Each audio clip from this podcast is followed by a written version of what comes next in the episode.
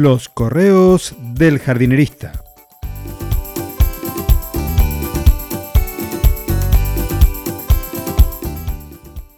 En el episodio de hoy, otra vez la burra al trigo.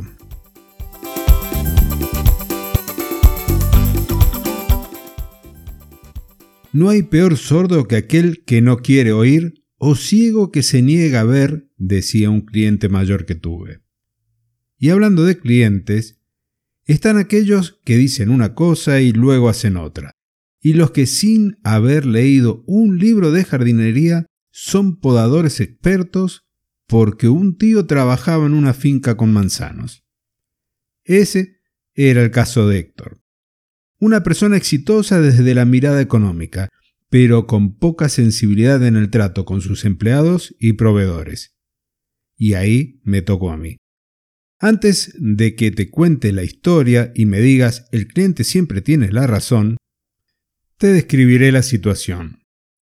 Durante los últimos cuatro de los once años que fue cliente, se le había puesto en su cabeza que debía mutilar los árboles de la empresa, porque así lo hacía su tío, el que trabajaba en la finca.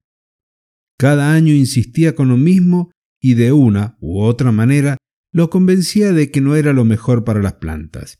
Además, siempre se le ocurría que lo hiciera casi en la primavera, que era el momento en que se acordaba.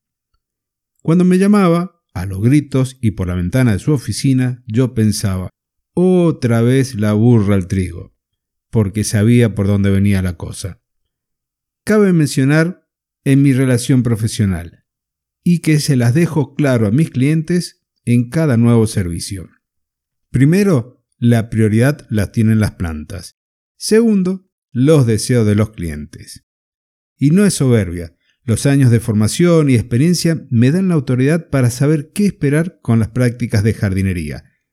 Entonces, si hay que hacer podas, trasplantes o prácticas de ese estilo, me parece que el idóneo es el profesional que lleva el mantenimiento. ¿Vos qué opinás?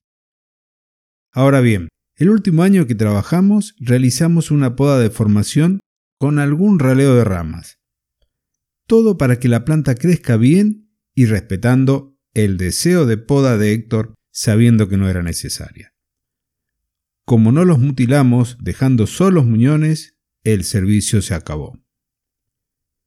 Hoy a la distancia quiero creer que los problemas en su empresa derivados del COVID fueron el desencadenante de esa situación.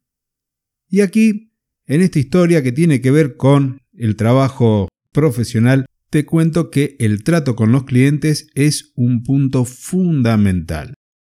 En mi caso, la formación docente y los cursos de mediación de conflicto me ayudaron con Héctor.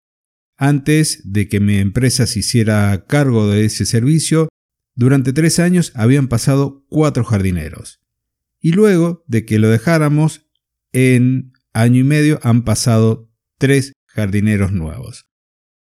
El cliente no es fácil, pero en ti está formarte, capacitarte para poder avanzar y resolver cada uno de los problemas en tu mundo profesional.